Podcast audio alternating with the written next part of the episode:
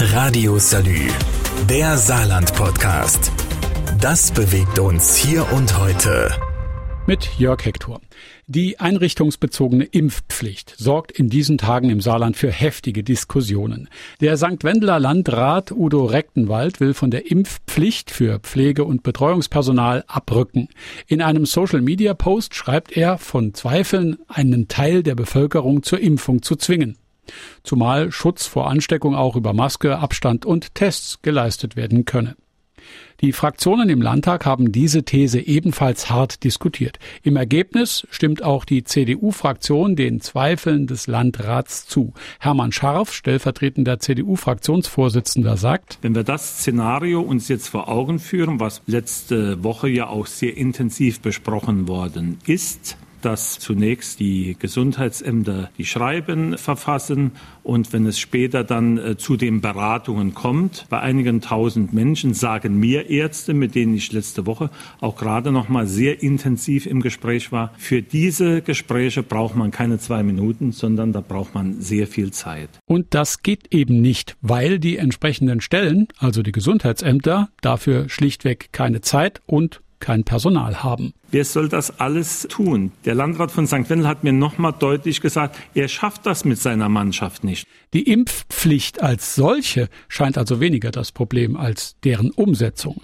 Dabei gilt es, zwei Aufgabenstellungen zu beachten, meint der CDU-Abgeordnete Hermann Scharf. Wir brauchen im Moment gerade weil viele Einrichtungen jetzt auch am Kollaps sind, die können nicht mehr. Und dort wird jede Hand und jedes Herz gebraucht. Und deswegen ist große Angst bei allen, wenn diese Dinge zum Tragen kommen müssen, dass wir dann einfach große Probleme in den Einrichtungen haben, dass dann nicht mehr sichergestellt werden kann, dass alle Menschen adäquat und gut betreut werden können. Deshalb fordert der Landtagsabgeordnete Scharf vom Gesetzgeber klare Aussagen zur Umsetzung der einrichtungsbezogenen Impfpflicht. Der Bund, der hier in der Verpflichtung ist, der muss zu den Fragestellungen, die eingereicht wurden, jetzt Stellung beziehen. Das ist die Erwartungshaltung der CDU-Landtagsfraktion. Was die Landtagsfraktion der SPD diesen Forderungen entgegnet, ist mein Thema im nächsten Teil gleich. Radio Salü, der Saarland-Podcast. Das bewegt uns hier und heute. Täglich neu mit Jörg Hector. Die einrichtungsbezogene Impfpflicht soll ab dem 16. März greifen. Ob dieses Datum wirklich eingehalten wird, ist derzeit Ausgangspunkt heftiger Debatten.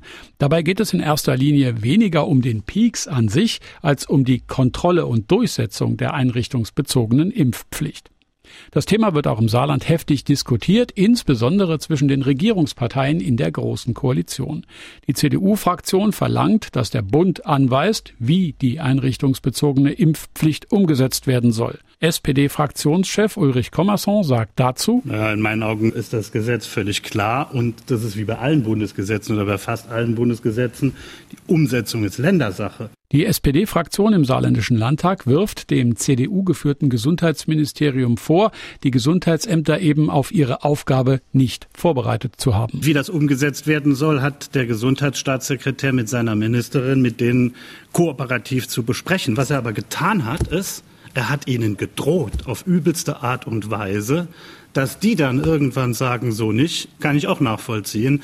So kann man doch keine Pandemiebekämpfung betreiben. Das ist ja genau der Vorwurf. Mit diesen harschen Drohungen, die Herr Colling ausgesprochen hat, hat er es ja fast unmöglich gemacht, noch äh, eine kooperative Umsetzung hinzubekommen. Der Streit über die Umsetzung der Impfpflicht für Pflegende und Betreuungspersonal liefert zuweilen Wahlkampfmunition.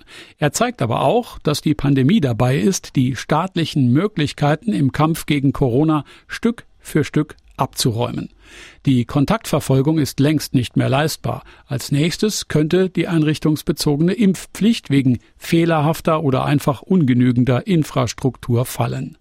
Was die Corona-Welle als nächstes wegspülen könnte, wären möglicherweise die Kontaktbeschränkungen, denn die machen eigentlich keinen Sinn mehr, wenn die Kontaktnachverfolgung schon zusammengebrochen ist. Aus dem Grund haben sich die kleineren Parteien im Landtag, Saarlinke, AfD und Linkspartei, längst vom Regelungskatalog der Landesregierung verabschiedet.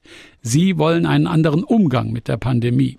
Wie der aussehen soll, ist mein Thema im nächsten Beitrag nach dieser kurzen Pause. Radio Salü, der Saarland-Podcast. Das bewegt uns hier und heute. Täglich neu. mit Jörg Hector. CDU und SPD im Landtag streiten über die Umsetzung der einrichtungsbezogenen Impfpflicht. Die Union will die Entscheidung grundsätzlich nochmal kritisch überprüfen, heißt im Klartext mindestens verschieben, wenn nicht sogar aufheben. Die SPD will die einrichtungsbezogene Impfpflicht durchsetzen mit Blick auf den kommenden Herbst und mögliche neue gefährliche Corona-Varianten.